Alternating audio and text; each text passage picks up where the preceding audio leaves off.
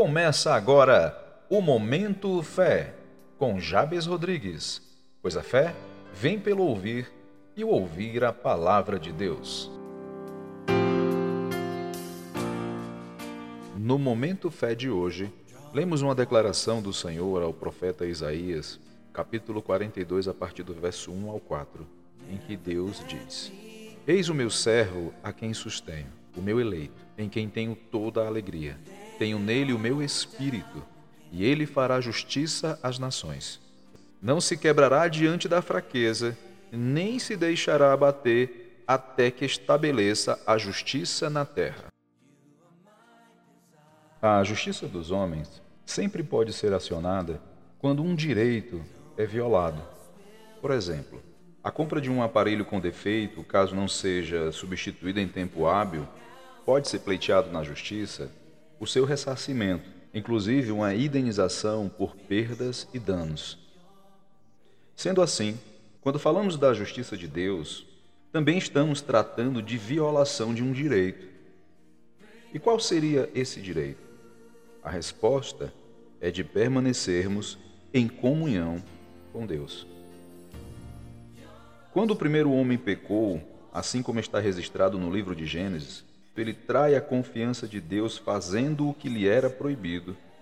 O pecado entrou na terra, e com ele a maldição, a doença, a morte e todas as demais mazelas que as acompanham. Sendo assim, o direito do homem de viver na presença de Deus foi violado, e por consequência disso, perdas e danos precisariam ser reparados. Em Romanos capítulo 5, versículo 12, está escrito: Portanto, assim como por um só homem entrou o pecado no mundo, e pelo pecado a morte, assim também a morte passou a todos os homens, porque todos pecaram. Desse modo, eu faço uma pergunta a você, ouvinte: como seria possível essa reparação?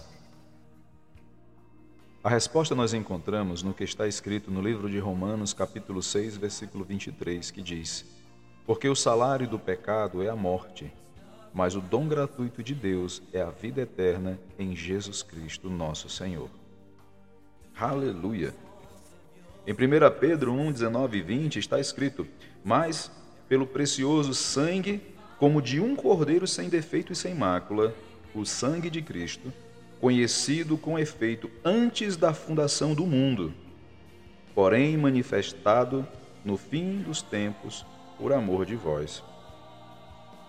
Em 2 Coríntios 5:21 está escrito: Aquele que não conheceu o pecado, Deus o fez pecado por nós, para que nele fôssemos feitos a justiça de Deus.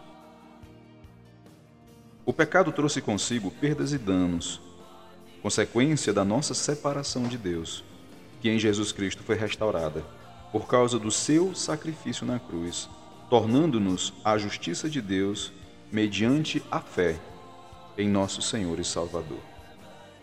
Desse modo, amado, observe que assim como os homens determinaram que fóruns, varas, tribunais, advogados, juízes, promotores fossem estabelecidos como um meio para que a justiça chegasse àquele que sofreu a violação do seu direito, Deus, na sua soberana vontade, estabeleceu que a justiça seria feita na vida dos homens mediante o sacrifício de Jesus.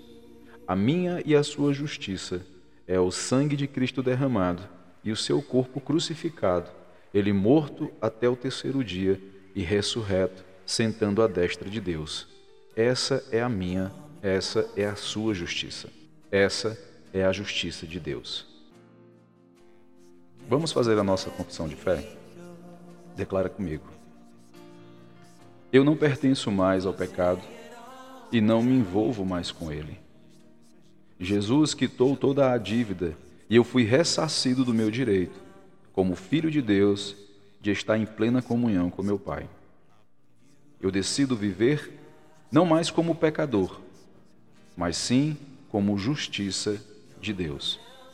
Porque um alto preço foi pago para que eu viva essa nova realidade em Cristo Jesus.